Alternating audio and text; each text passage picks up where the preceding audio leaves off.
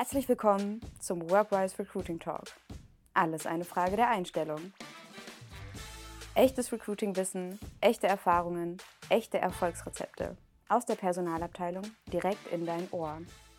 Ja, herzlich willkommen zu unserem Recruiting Talk, ähm, heute in der Deep Dive Edition.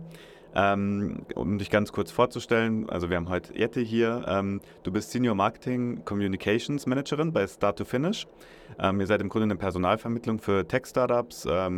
Ich glaube E-Commerce und FBA genau. habt ihr auch genau. noch als Kunden und Marketingagenturen. Mhm.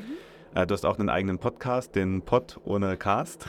Ja. genau, äh, wo es eher um so Alltagsgeschichten geht, glaube ich. Mhm. Ähm, Gibt es sonst noch was, was die ZuhörerInnen so über dich wissen sollten?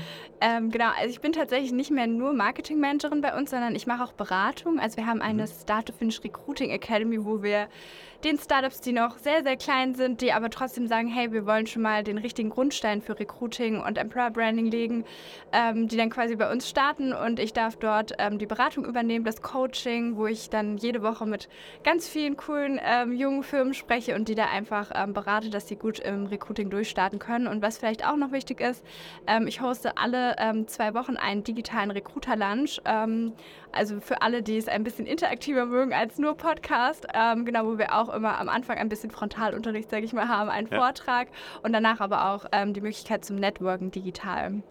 Ja, Aber cool. da kommen wir bestimmt später nochmal tiefer drauf. Ja, genau, über Networking im HR-Bereich wollten wir eh sprechen. Genau. Also ich finde es auch einen ganz spannenden Anknüpfungspunkt. Ich habe auch ähm, zuletzt schon ähm, mit einer Recruiterin darüber gesprochen, dass äh, gerade so im HR- und Recruiting-Bereich ähm, es sehr viele Tools gibt und man oft irgendwie ähm, gar nicht sich wirklich mit den Tools und Co. beschäftigen kann, weil man dann direkt im Vertriebsgespräch drin ist. So ist es. Und deswegen so dieser Bedarf anscheinend da ist, dass man sich auch äh, ein bisschen ungezwungener in der kleinen Gruppe vielleicht mal was anschaut. Geht es in so eine Richtung dann oder was macht ihr da konkret? Ähm, genau, durchaus. Also wir haben jetzt nicht so konkrete Lösungen, die wir im ersten Teil vorstellen, sondern es sind eher so Themengebiete, die wir anschnallen. Also wir reden mal über KI oder mal über Active Sourcing, mal nur über Employer Branding oder so. Und dann mhm. sage ich immer, hey, Ihr werdet jetzt ganz random gemischt. Also bei Zoom gibt es ja die Möglichkeit, dass man so Breakout-Sessions erstellt und da ja. kann man das halt auch ähm, äh, spontan machen und zufällig. Und ich denke mal so, wir lassen den Zufall entscheiden. Ähm, das heißt, äh, die Leute werden dann mit Leuten zusammengewürgt, die sie wahrscheinlich noch nie irgendwie gesehen haben. Und dann sage ich immer, hey, es ist cool, wenn ihr euch erstmal vorstellt, damit ihr wisst, wer da euch gegenüber sitzt. Und entweder ihr könnt auf das Thema kommen, was wir halt im ersten Teil quasi ähm, im Vortrag hatten mit einem Gast, oder ihr kommt auch auf was ganz anderes, weil manchmal ist es dann auch so, dass man in der Vorstellungsrunde sagt, so, hey, mein größter Pain ist gerade XY, dann sage ich, hey, bitte bleib dann auch bei dem Thema, wo der Pain liegt und mach dann nicht zwingend das Thema, was wir hier vorgegeben haben. Aber da sind tatsächlich schon viele äh, gute Gespräche, aber auch Kooperationen tatsächlich dann entstanden mit Leuten, die über längere Zeit dann zusammengearbeitet haben, sich gegenseitig gecoacht haben oder auch, wo dann tatsächlich Leute mit einer Lösung schon im Talk mit drin waren, die dann cool. halt äh, gesagt haben, hey, du kannst auch meine Lösung kaufen und das ohne dieses ganz hartes Sales-Gespräch, ja. Ähm, was ja dann auch eigentlich richtig schön ist. Ja, total. Ähm, wie kommt man da dann am besten hin, wenn man Interesse hat, sich das mal anzuschauen? Ähm, genau, also wir haben eine Recruiter-Lunchgruppe, die heißt auch so auf LinkedIn und mhm. da posten wir immer alle Termine rein und ansonsten einfach mir bei LinkedIn folgen, das hilft auch, weil ich poste das auch überall immer rein, ähm, ja. um die Leute darauf aufmerksam zu machen. Und es gibt auch keine Einstiegshürde oder so, also jeder kann da mit dabei sein. Wir sind da auch sehr offen und freuen uns auch immer, wenn alle Level mit dabei sind, also vom Werkstudenten bis zum Head of Recruiting können alle cool, gerne ja. joinen. Genau, das einzige Wichtige ist halt, dass man im Recruiting ist, weil wir halt keine Vertriebler da drin haben wollen, die halt mhm. dann denken, oh cool, wir haben hier die geballte Recruiting-Power und können die jetzt alle einsacken. Ja. Ähm, genau, das in der Regel nicht. Ja, ja, total nachvollziehbar. Äh, du selber bist ja jetzt auch nicht mehr im Recruiting, sondern eben im Marketing. Ähm, vielleicht auch, also einmal, äh, wie kam es dazu und das andere dann auch, ähm, Denkst du, da ist, ist auch viel Mehrwert dann drin, ähm, diese Marketingperspektive mit ins Recruiting zu bringen? Oder gibt es da sogar sehr viele Überschneidungen so aus deiner Sicht? Ähm, genau, also tatsächlich ist es so, dass ich nach der Uni nicht so genau wusste, was ich machen möchte. Also ich habe irgendwas mit Medien studiert und habe ja. dann gesagt, oh, gucken wir mal, wo es hingeht. Und ich dachte eigentlich, es geht direkt ins Marketing.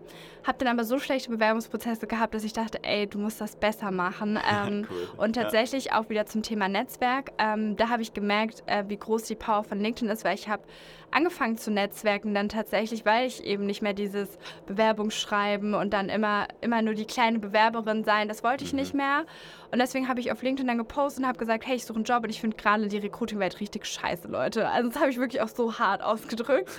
ähm, und dann habe ich gemerkt, wie viele Leute auf mein Profil kamen, dass immer mehr Leute sich mit mir vernetzt haben. Und was ich so schön fand festzustellen, war einfach, dass man nicht mehr von den Kontakten von Mama und Papa heutzutage abhängig ist. Und die dann, also ich weiß und es war auch vor meinem, äh, also vor meinem ersten Job dann so, dass mein Papa dann so meinte, ja, ich hätte da hier jemanden und der könnte dich irgendwo reinbringen. Ich so, Papa, nee, das ist gar nicht die Branche, die ich möchte. Also mein Papa ist in der Baubranche so. Mm. Also ja. ich habe dich total lieb, Papa, aber muss nicht sein so.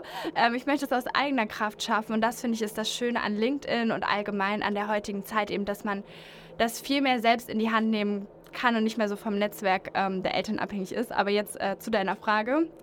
Ähm, durch dieses Netzwerken auf LinkedIn habe ich dann tatsächlich die Möglichkeit bekommen, quasi wirklich einzusteigen und in dem Bereich, wo ich es dann auch wollte, also Recruiting besser machen. Und ähm, bin bei Start Finish gelandet, da schon in der hybriden Rolle, also 50% Marketing, 50% Recruiting. Und das mhm. fand ich voll geil, weil ich war direkt halt in der Branche drin, konnte ein bisschen was machen, was ich konnte und halt was Neues lernen. Habe dann festgestellt, dass Recruiting und wir machen viel Active Sourcing und Personaldienstleistung halt für unsere Kunden, dann auch noch im Startup-Bereich, was halt echt eine Challenge ist. Ja, kann ich mir vorstellen. Dass mir das nicht, nicht so liegt, weil man halt von allen Seiten ähm, sehr viel Druck bekommt, sage ich mal, oder halt sehr viele Anforderungen und einerseits von den Kunden, von den Kandidaten, dann auch noch aus dem Team selber und so. Und das war einfach ähm, dass wir dieses Co-Kreative und was zusammen schaffen und Freude dabei haben ähm, und dass alle Seiten irgendwie danach richtig happy sind, hat mir irgendwie gefehlt. Mhm. Und ähm, ja, deshalb war es cool, jetzt ins Marketing bzw. dann auch in die Beratung wechseln zu können, weil da ist halt immer so, dass meine Kunden jedes Mal aus der Beratung mit so einem Lächeln rausgehen, weil sie sagen, hey, das hat mir voll geholfen, diese kleinen Kniffe im Recruiting einfach mitzunehmen. Ähm, Genau, und was das Marketing angeht, ähm, ist auf jeden Fall ganz super, so ein Background zu haben im Recruiting, weil es total noch fehlt. Viele ja. kommen aus dem, ähm, also im HR, so aus, entweder kommen sie aus der Assistenz oder sind Quereinsteiger oder so, aber die wenigsten haben halt so einen Marketing-Background. Ähm, und ich merke immer wieder, dass dieses Marketing-Denken, dieses Zielgruppendenken vor allen Dingen super mhm. entscheidend ist, ähm, um besser Avatare erstellen zu können, um aber auch besser kommunizieren zu können, weil ey, Kommunikation im Recruiting es ist wirklich, wirklich schlimm und es ist so einfach. Du kannst einfach so ein paar Vorlagen erstellen, einfach so Guidelines machen ähm, für die Kommunikation. Dann wäre es so viel einfacher. Aber es sind halt so wenig Leute aus der Kommunikations- und Marketingbranche im Recruiting. Ähm, oder es gibt auch so wenig Kooperation zwischen den Bereichen. Und da bin ich auch immer sehr daran am Arbeiten, ähm, dass es da einfach mehr ähm, ja, Support gegenseitig gibt, äh, weil es da viele, viele schöne Parallelen auch am Ende geben wird. Glaubst du, es gibt irgendeinen Grund dafür, dass da so eine Berührungsangst äh, ist von Marketern zum Beispiel äh, ins Recruiting rein? Ähm, also ich glaube, es ist von beiden Seiten, dass man sich so ein bisschen komisch beäugt, weil äh, ich glaube, Marketing versteht sich immer so als Fachabteilung und wir machen da vielleicht die Performance-Ads und so und nur die coolen Sachen mhm.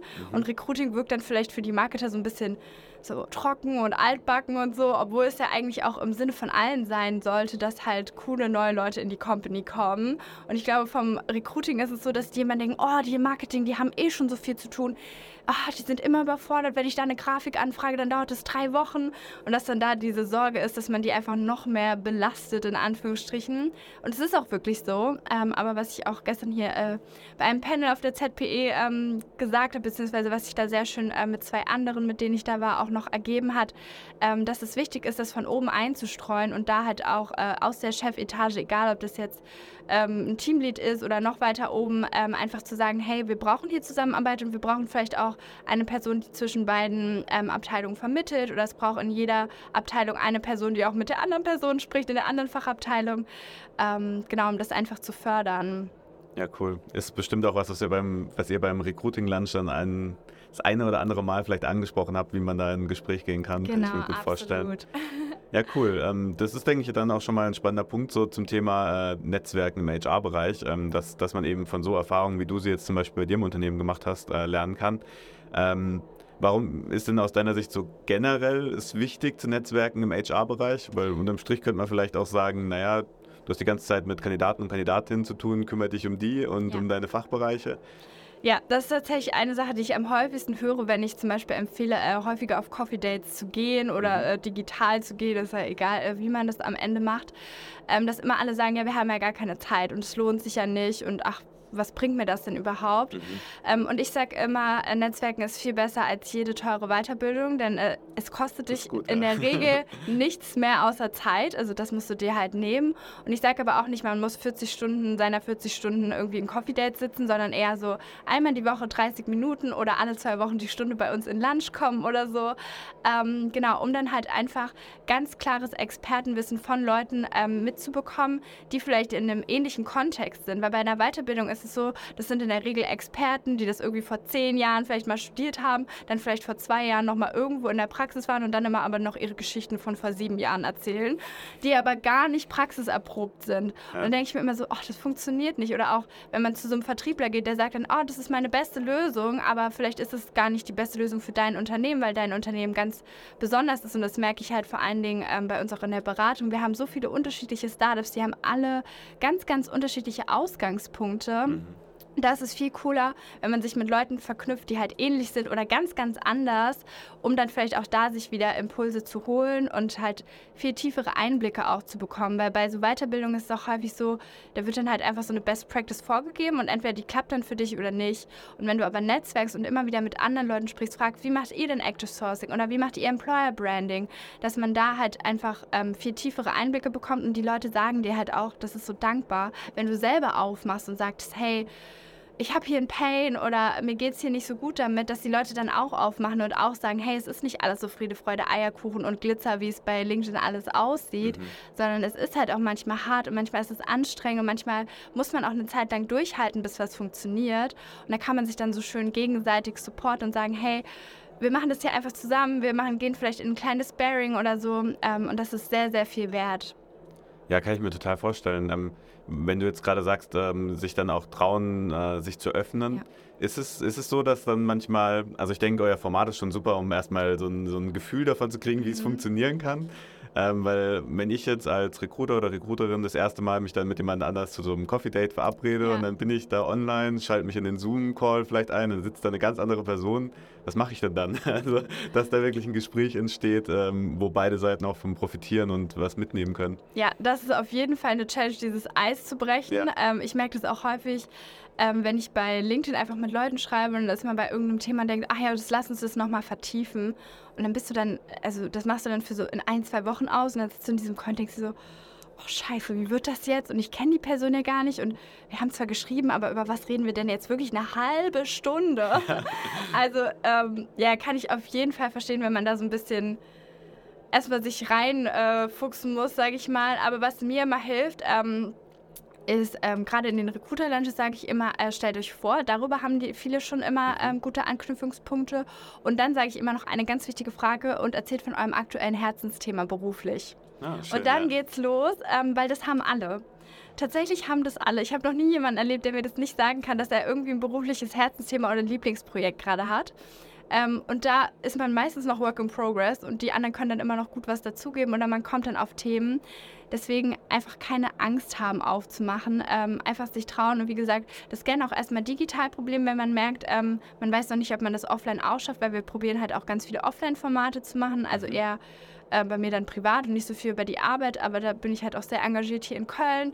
Ähm, genau, und da weiß ich auch, da weiß ich auch, wie aufgeregt ich war beim ersten Mal. Ne? Das war für mich echt eine Challenge, aber da war ich super froh, dass ich halt das schon mal digital gemacht hatte und wusste so, so wie funktioniert das, wie ist so der Sprech unter den anderen Rekrutern und HRler, um da so ein bisschen ähm, die Sprache zu sprechen, wissen, wie man die gut abholen kann. Ja, cool. Wie, wie sind die denn so drauf? Also sind die eher offen oder muss man sich darauf einstellen, dass das dann doch sehr äh, sehr viel Eisbrechen mit sich bringt? Ähm, tatsächlich nicht. Also, weil das Gute ist ja, ähm, die meisten Recruiter müssen ja mhm. jeden Tag mit irgendwelchen fremden Leuten reden und zwar mit ja. ihren Kandidaten. Das heißt, da müssen sie auch schon gucken, wie können wir aufmachen, wie können wir die ein bisschen knacken, dass die so aus sich rauskommen.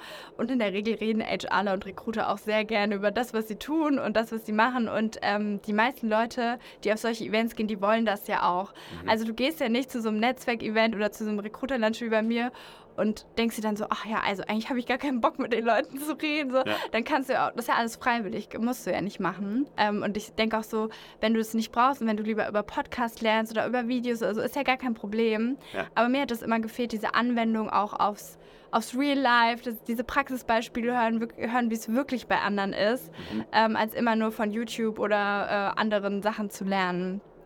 Ja, ja. super. Also ich glaube gerade auch den Zuhörern und Zuhörerinnen, die da noch keine Erfahrung mit haben, kann das auch nochmal die Angst nehmen, weil man weiß ja nicht, wie, wie ist es am Ende, wenn man ja. halt seit, seit langem in seinem kleinen äh, Häuschen sitzt, sage ich mal, und nicht nach außen geguckt hat. Ja, ja schön. Ähm, so generell, ähm, ich hatte äh, schon in anderen Gesprächen ähm, den Input bekommen, hey, passt immer auf, wenn ihr euch mit anderen vergleicht. Ähm, für mich hört sich das so an, als ob man da sehr viel Input kriegt, was ja mhm. mega ist. Ne? Ähm, Gibt es auch einen Tipp von deiner Seite aus, ähm, wann man sagt, okay, das muss ich jetzt aber separat betrachten, weil wir sind noch nicht so weit? Oder also wie, wie kann ich mich auch davor schützen, dann zu viel Druck aufzubauen bei mir selber? Absolut. Ähm, also es, ich glaube, was am meisten unter Druck setzt, ist tatsächlich gar nicht unbedingt die Gespräche, sondern eher LinkedIn. Okay. Also ja. weil ich kenne viele, die ähm, einfach auch ein bisschen also traurig sind zum Teil, weil sie so viele Erfolge bei LinkedIn sehen und niemand traut sich auch mal die Schattenseiten zu zeigen. Und ich bin da ehrlich, ich bin da auch nicht super gut drin. Also manchmal versuche ich so ein bisschen anklingen zu lassen, dass ich auch mit Dingen struggle, aber am Ende wollen wir das ja alle nicht zugeben, dass wir auch mal schlechte Momente haben, dass es mal schwierig an der Arbeit ist und so. Ähm, und ich glaube, das ist der größte Druck. Und wenn darüber hinaus aber auch noch Druck entsteht durch solche Gespräche, finde ich es immer wichtig, das in den Kontext zu setzen. Also immer auch ähm, wenn man mit den Leuten spricht, zu fragen, ja, wie viel Budget hast du denn oder wie viel ja. Zeit hast du, wie groß ist eure Recruiting-Abteilung? Denn wenn man das hat und dann weiß, okay, wir haben aber nicht eine Million Euro, um das hier ähm, in tolle Recruiting-Maßnahmen zu, mhm. äh, zu, stecken und jedes Tool zu kaufen. Oder wir haben nicht zehn Leute in der Recruiting-Abteilung, sondern eine One-Man-Show oder One-Woman-Show, die das richtig gut abreißt, aber dann auch nur 40 Stunden hat oder vielleicht ein bisschen mehr, aber dann war es das auch. Ähm, und das hilft in der Regel eigentlich sehr gut. Und ähm, was ich auch empfehlen kann, wenn man Leute hat, die man sehr gut mag ähm, und wo man das Gefühl hat, okay, das stimmt, die Chemie, da ist man auch vielleicht auf einem so Level ungefähr. Ja. Ähm, dass man vielleicht mit denen so eine langfristige Coffee Date Serie macht oder so, ja. dass man mit denen sich regelmäßiger trifft. Das habe ich zum Beispiel auch. Ich habe so ein paar Leute, äh, mit denen treffe ich mich so einmal im Quartal oder auch einmal im Monat ähm, und die höre ich immer wieder und es ist so schön, einerseits den gegenseitigen Progress zu sehen, ähm, aber andererseits auch zu sehen, okay, die waschen auch alle nur mit Wasser, die haben auch alle Probleme und das sind vielleicht dann andere Probleme als meine, ähm, aber deshalb brauche ich mich jetzt nicht stressen. Ja, cool. Auch ein super wertvoller Tipp, denke ich. Da, ja. Äh, da kann, glaube ich, einiges an äh, innerer Hürde auffallen. Genau. Ja, schön. Ähm, du hast gerade von LinkedIn gehabt. Ähm, ich glaube, du, ich hoffe, ich äh, lege dir da nichts Falsches in den Mund, aber sagst, dass äh, man als Recruiterin ähm, ohne Personal, Personal Brand auch quasi nicht existent ist. Also, ja. dass es wichtig ist, äh, da auch heutzutage aufzutreten. Ähm, was gehört denn zu einer guten Personal Brand und warum ist das so wichtig? Ja, also die Aussage muss man natürlich ein bisschen relativieren. Ich habe, ja. glaube ich, mal gepostet, ohne Personal Brand bist du quasi tot. Also ich schreibe auch manchmal ein bisschen überspitzt. Ähm, ja. Genau, aber ähm, grundsätzlich auf jeden Fall ähm, ist es ein unglaublich gutes Tool. Also ich glaube, ich hätte niemals so viel netzwerken können, wenn ich nicht so sichtbar gewesen wäre. Oder auch hier auf der Messe merke ich das jetzt die ähm, drei Tage. Ich werde so häufig angesprochen und so viele Leute möchten mit mir sprechen, freuen sich. Ähm, und ich glaube, es hätten sich auch viele ähm, gute Sachen einfach nicht ergeben, also viele mhm. Kooperationen nicht. Wir schieben uns manchmal Kandidaten hin und her. Kandidaten schreiben mir aber auch und sagen, hey, ich brauche einen neuen Job oder ich würde mich gerne verändern, Jette, hast du nicht irgendwas? Ja. Ähm, das ist einfach super, ist für sein eigenes Recruiting super, also dass man quasi Kandidaten reinpacken kann, aber halt auch für dieses erstmal ein Netzwerk schaffen, weil ich sage immer, ähm, Personal Branding oder auch Corporate Influencing ist einfach was, um die Tür aufzumachen. Mhm. Also du machst so die virtuelle Tür auf zu deinem eigenen Haus mhm. und das Haus ist halt einerseits du selber und deine Persönlichkeit, deine Erfahrungen, aber halt auch im größeren Sinne dann ähm, für die Kandidaten gedacht, auch deine Company, damit die sehen, wie ist das, wie ist diese Person, habe ich Lust mit der in den Kontakt zu gehen. Und das ist natürlich auch fürs Netzwerken wichtig, weil wenn ich so denke, oh, das ist so ein leeres Profil, ja, keine Ahnung, da würde ich gar nicht auf die Idee kommen, dieses Profil anzuschreiben, wenn ich die noch nicht oder denjenigen noch nie so mhm. habe schreiben sehen, sage ich mal. Oder wenn der nicht irgendwie ab und zu in meinem Feed auftauchen würde. Ja. Ähm, und deswegen lohnt es sich auf jeden Fall, da aktiv zu werden. Und das heißt gar nicht, äh, viele Leute denken immer so, oh, man muss sieben Tage die Woche 10.000 Beiträge veröffentlichen und sich nur noch damit beschäftigen. Darum geht es nicht. Ich habe über ein Jahr lang nur zwei Beiträge die Woche veröffentlicht. Ähm, und wirklich auch immer meine Prämisse ist 10 Minuten oder 15 Minuten pro Beitrag. Mehr darf oh, es wow. nicht dauern. Ja. Also wirklich so eine Tramfahrt und dann bist du ready. und dann legt man sich das auch nicht mehr durch. Ich scheiße auch auf so Rechtschreibfehler, so ist mir alles ja. egal. Ähm, da bin ich auch sehr authentisch immer. Ähm, und dann einfach sich von der Seele wegschreiben, ähm, ehrlich sein und dann kommen eigentlich die Leute auf einen selber auch ganz viel zu. Und man muss selber nicht mehr so viel machen, würde ich sagen. Okay, ja, das ist auch ein cooler Tipp. Ich habe schon alles gehört von irgendwie ein, zwei Stunden oh äh, pro nein. Post. Und das aber trotzdem bei drei, drei Posts pro Woche oder sowas. Ähm, ja, also da muss man, glaube ich, auch hinkommen, dass man das ja. so schnell hinbekommt. Ja, also man muss es auch Fall. wollen. Also man muss es ja. wollen, weil viele Leute durchdenken viel zu viel. Und ich sage auch immer, du musst da keine Rocket Science draus machen, was du schreibst, sondern ähm, dein Alltag ist das Spannendste für andere. Also mhm. dein Alltag, dass du dauernd coole Podcasts aufnimmst und so und dass ihr bei Workwise so eine coole Crew ja. habt und so. Danke. Das ist für mich, also, oder dass ihr auch, also ihr seid viel mehr als wir zum Beispiel. Wir sind sechs Leute ne? und wenn ihr hier auf dem Messestand alleine mit fast 20 Leuten seid, denke ich mir so, oh krass, was ist das für ein cooles Team. Teamgefühl. Und das ist aber dein Alltag. Für dich ist das ganz normal. Ja. Und du denkst jetzt dir, oh, Jette voll cool, die macht Beratung und die arbeitet mit Startups auch richtig cool. Und deshalb denke ich immer so, du musst eigentlich nur deinen Alltag teilen. Nur ganz, ganz ehrlich das, was du machst und ein bisschen so ein Auge fürs Detail haben, was halt besonders cool ist in deinem Alltag. Ja. Und dann hast du eigentlich schon die Themen und halt auch das teilen, was einem wirklich, was einem ein bisschen special passiert und so. Und dann äh, also dann brauchst du nicht eine Stunde, um einen Beitrag zu schreiben oder den auch über deinen Call to Action Gedanken zu machen oder so. Ja. Ja. Ja, super Tipp. Ich glaube, das können alle für sich einmal ja, mitnehmen ja, und mal versuchen umzusetzen in der nächsten Woche. Ja. Ähm, betrifft es für dich dann ähm, ausschließlich die Recruiter und Recruiterinnen oder ähm, gilt es dann auch für die Fachabteilung, dass die sich da auch präsentieren sollten? Ähm, absolut. Also ich finde, es ist eine gute Mischung auf jeden Fall. Bei den Recruitern ist es halt cool, ähm, weil die ja der erste Kontakt sind in mhm. der Regel. Also das Erstgespräch ist ja meistens mit den Recruitern. Und dann finde ich es immer cool, wenn man schon so ein Gesicht hat. Ne? Also ich ja. habe auch immer vor Bewerbungsgesprächen bin ich immer auf LinkedIn gegangen oder auf die Unternehmensseite und habe versucht irgendwie herauszufinden, wie die Person aussieht, um halt dann ein bisschen entspannter zu sein und im Zweifel auch, als man früher noch ins Office gegangen ist, um Bewerbungsgespräche zu führen, auch die Person als erstes dann zu erkennen. Ne? Das war mir immer ultra peinlich, wenn ich unten an diesem Tresen stand und dann mir so, oh, also ich bin die Frau Scheller und ich komme jetzt zum Bewerbungsgespräch. Ja. Und dann nicht wusste, wusste, wer auf mich zukommt und ich wollte halt wissen, was, wie ist das, also ist die Person jung oder alt oder wie tickt die, was sind deren Schwerpunkte, einfach schon so ein bisschen stalken. Ähm, und der Erstkontakt ist da halt auch wirklich am wichtigsten. Deshalb sage ich immer, es ist sehr cool, wenn es aus dem Recruiting selbst kommt und wenn ein Recruiting sagt, hey, wir haben ein cooles Konzept hier für Corporate Influencing gemacht, ähm, wir wollen hier so ein kleines Programm aufziehen und noch so ein, zwei Leute aus den Fachabteilungen mit dazu holen. Mhm. Ähm, und da ist es ja auch wieder super, weil da ähm, ist es halt so, dass die Leute dann vielleicht mehr über Marketing posten, weil Recruiting postet dann wahrscheinlich mehr über so ist unsere ähm, Candidate Journey oder so, so machen wir unsere Erstgespräche. Und äh, Marketing oder Sales oder so, die können dann halt auch darüber posten, wie ist es bei uns im Marketing, was macht unser ja. Marketing besonders? Und das ist ja für die Kandidaten dann auch wieder spannend und die verfolgen das vielleicht eine Zeit, machen mal ein Coffee Date mit denen und irgendwann kommen die dann vielleicht aber auch durch dieses Netzwerk und dieses immer wieder miteinander in Kontakt kommen, mhm. kommt dann vielleicht auch die Idee, ah ja, wäre auch cool, bei denen zu arbeiten und bewerben sich dann auch vielleicht im richtigen Moment bei euch. Ähm, und deswegen auf jeden Fall auch Fachabteilung, wenn man sie dazu motiviert bekommt. Und in der Regel ist meine Erfahrung, dass man ähm, mit Marketing starten sollte, weil Marketing eh schon so viel postet, die können auch noch ein bisschen mitposten. okay, ja. ähm, und dann kann man das in der Regel dann noch weitertragen. Ja. Ja, ich denke, das Interesse sollte auch da sein, weil dort sitzen ja die Hiring Manager ja. und Managerinnen, die am Ende dann auch die Leute haben möchten. Genau, das heißt, sie dürfen sich gerne auch einbringen. Leute. Ja, ja, die wollen die richtig guten Leute haben und die wollen auch Leute haben, die persönlich zu ihnen passen. Und ist es doch das Beste, wenn du Leute anziehst, die dich schon auf LinkedIn cool finden und die irgendwie das Gefühl haben, hey, das könnte eigentlich ein cooler Kontakt sein, da könnte irgendwie eine Chemie zwischen uns sein. Und wenn das ja. schon mal die eine Seite bestätigen kann, in der Regel ist es dann bei der anderen Seite auch so. Ja, ja, cool. Dann vielen Dank für die ganzen Tipps. Also äh, ich denke, ähm, wir sollten auf jeden Fall alle anfangen, uns mal den Recruiting Lunch anzuschauen. Ja. und ein bisschen mehr sich trauen, auf LinkedIn Leute einfach einfach mal anzuschreiben oder mal auf Vernetzen drücken mehr. Ja. Ja. Ähm, wir fragen am Ende immer noch nach einem Recruiting-Tipp. Ähm, hast du da auch was oder jetzt auch äh, in Bezug auf diese Anfragen? Vielleicht gibt es da einen Tipp, den du noch äh, mit den ZuhörerInnen teilen kannst? Ähm, ich sage immer, seine Zielgruppe sehr gut kennen. Das wäre mhm. eigentlich das Allerwichtigste. Das ist auch so ein typischer Marketing-Spruch, ne? Okay. Oh, kenne deine Zielgruppe und ich hasse es selber. Ich hasse es wirklich selber, weil es immer so ist, ja, was ist denn meine Zielgruppe? Und das ist jetzt alles es scheitert jetzt alles in meiner Zielgruppe, aber es ist tatsächlich so.